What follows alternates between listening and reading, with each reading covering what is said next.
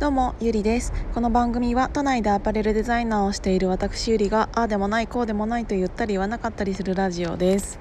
今日は大阪出張に行ってきました。で大阪出張といってもえっ、ー、と商談が1本入っているだけだったので結構ね今日はその前後自由に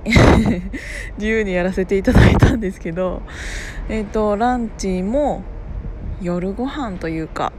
もう、うんと、初めましての方だったんです。っていうのはなんか出会い系とかそういうことではなくって 私は西野昭弘エンタメ研究所っていうのに入っているあのオンラインサロンに入ってるんですけどそのサロンの中で、えーと、相互フォローする鍵垢っていうのがあってツイッター上で、えーと、と鍵垢の村みたいなのが出来上がってるんです。でそこの人と最近やり取りすることが多いんだけど、えー、とその村の中で、えー、と大阪に住んでいる方とか本当に日本全国なんなら日本全国どころか世界にいらっしゃるんですけどそうそうなんかオンラインサロンだけど7万人いるからね本当にいろんなところにいらっしゃるんですよ。で、えーと、ツイッター上で普段やり取りしている人でて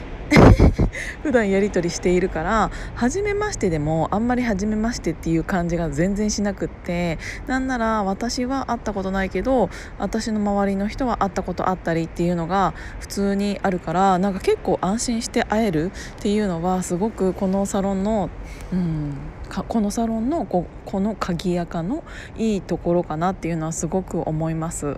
でその2人とお会いさせていただいてで余計余計というか感じたのがやっぱり私その初めましての人でも特にこうやってヒマラヤで、えーと、毎日ラジオを配信させていただいているおかげで、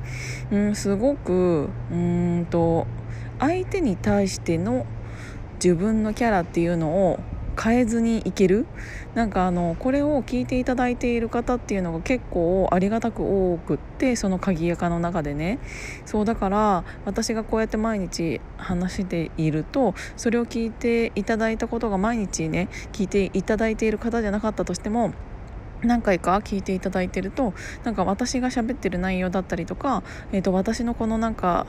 トークのテンションとかなんかあとは考え方だったりとかなんかそういうのをもうすでに聞いていただいている方っていうのがいらっしゃると余計になんか自分のキャラっていうのがすでにその人に会う前から伝わっていることっていうのが多いからそれってすごく私的にはメリットしかないなと思ってすごく楽だなと思いました。なんかその文章のやり取りっていうのももちろんその人のキャラとか性格とかを知る上ででの一つの材料にはもちろんなるとは思うんだけど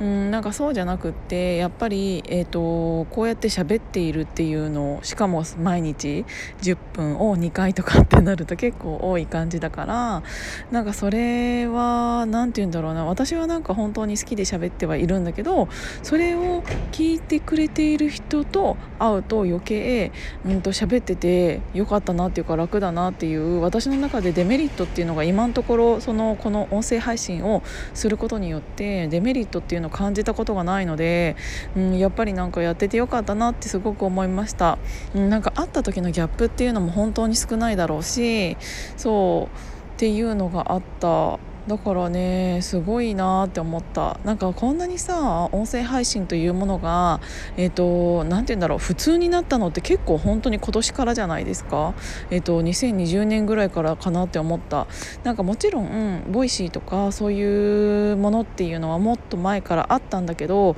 あのパーソナルで、うん、個人的にこうやって気軽にあの本当に一個人が挙げられるってっていうのがこんなに、えーと、落ち着いたというかベーシックになったっていうのはうんと、今年特にすごく広まったんじゃないかなってわなんか私の周りはねすごく思った。そうだからうーんありがたいなって本当に思いました。なんか全然面白くない内容になってしまったかもしれないんだけどあの改めてそういうのを思うことが最近すごく多くって初めましての人に会うことが多いと余計そういうの感じるかもしれない。そうだから皆さんもなんか別にヒマラヤじゃなくてもいいかもしれないけどなんか自分をアピールできるものというかっていうのを毎日配信すると結構うんまあアンチが来たりももちろんするんだけどうんとそれはそれで置いといて でも楽しいよって思って。そんな感じ。もうね今日は遅いからこんな感じのテンションなんですけど そんな感じでした。今日も聞いていただいてありがとうございました。じゃあまたね。